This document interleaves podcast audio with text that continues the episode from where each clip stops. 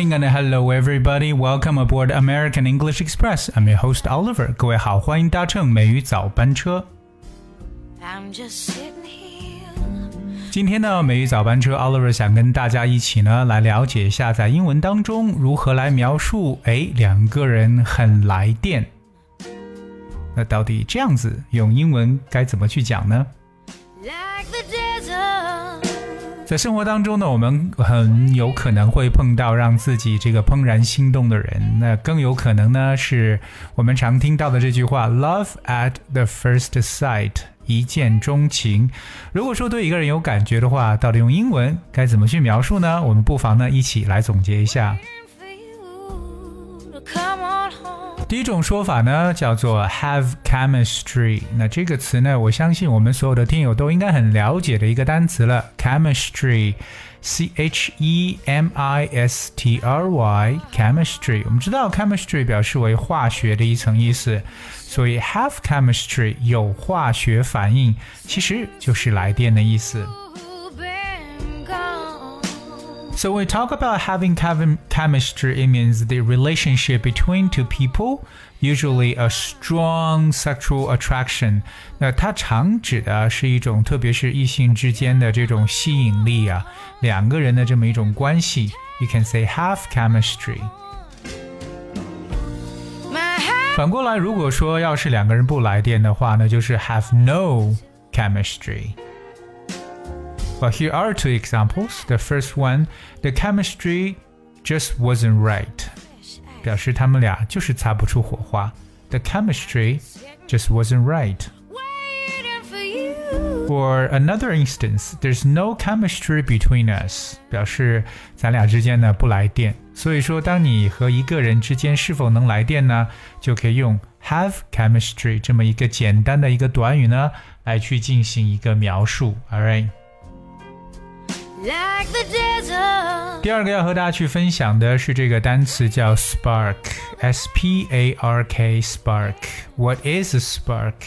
Well, spark means very small burning piece of material that is produced by something that is burning or by heating two hard substances together. 那么这个词呢，实际上表示的意思呢，就是我们常说的火花或者火星的一层意思。 that word is spark. For example, a shower of sparks flew up the chemistry.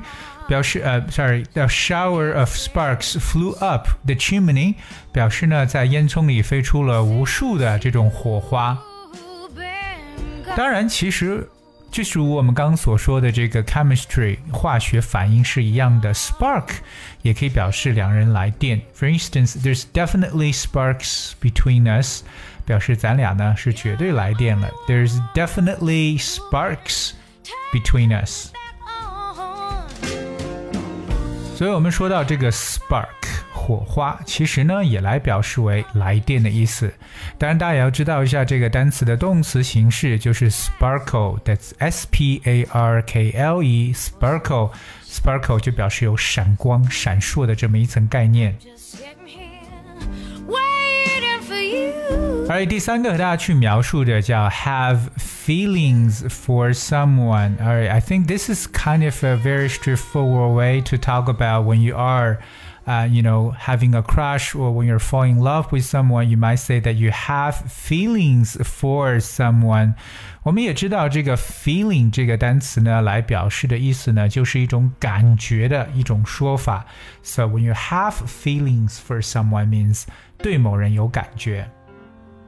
Like For instance, people kiss because they have feelings for each other.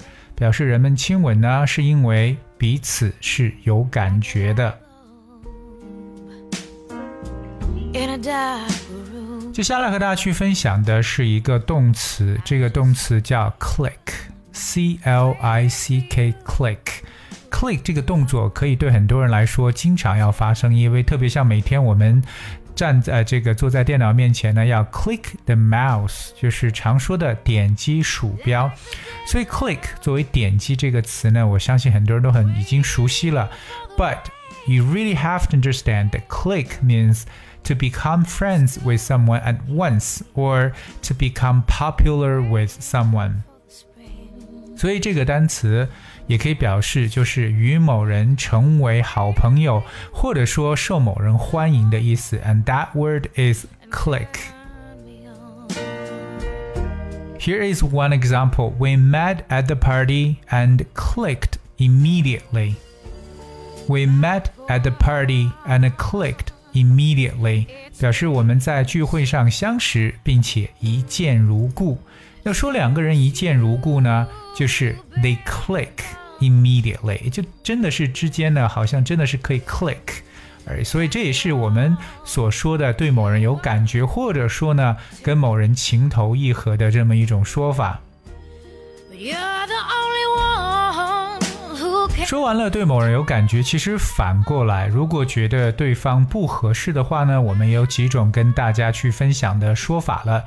第一个呢，我相信很多人在口语当中常听到的一个句子就是 "She is not my cup of tea."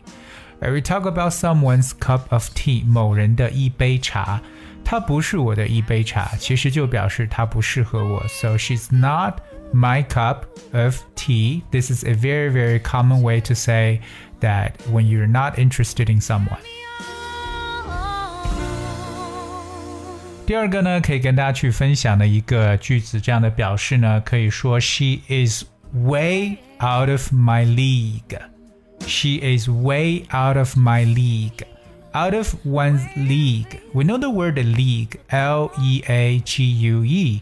League 这个词呢，可以表示为联盟的一层意思。So she's way out of my league，表示她并不在我的联盟体当中，也就说白了，她不是我要寻找的人。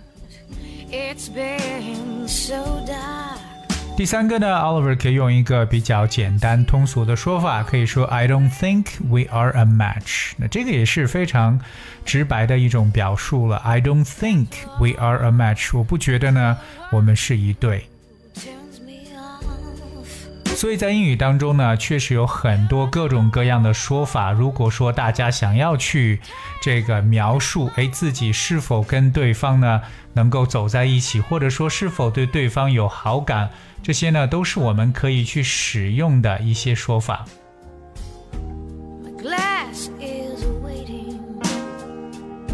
Alright, OK, I guess that's we have for today's show. 这是今天跟大家去分享的这么一期内容了。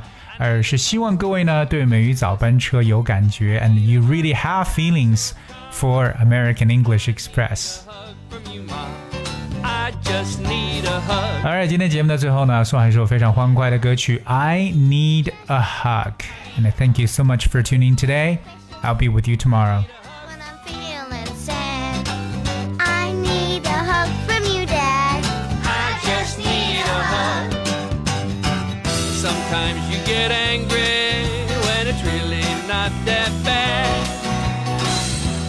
Everybody makes mistakes, so remember mom and dad.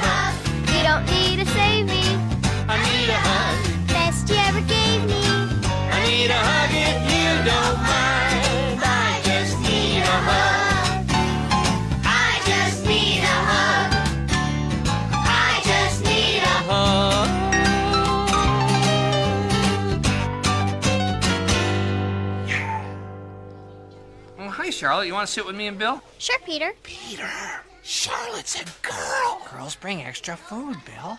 Let's sit over here. I got a veggie sandwich. I have sushi with extra wasabi. Eat extra. I guess. What did you get, Peter? Oh, oh, Peanut butter and jelly. Peanut butter and jelly. Peanut butter and jelly. I hate peanut butter and jelly. Who makes your lunch? I do. Oh, Peter, you're so silly. Hey, let's make up some food songs.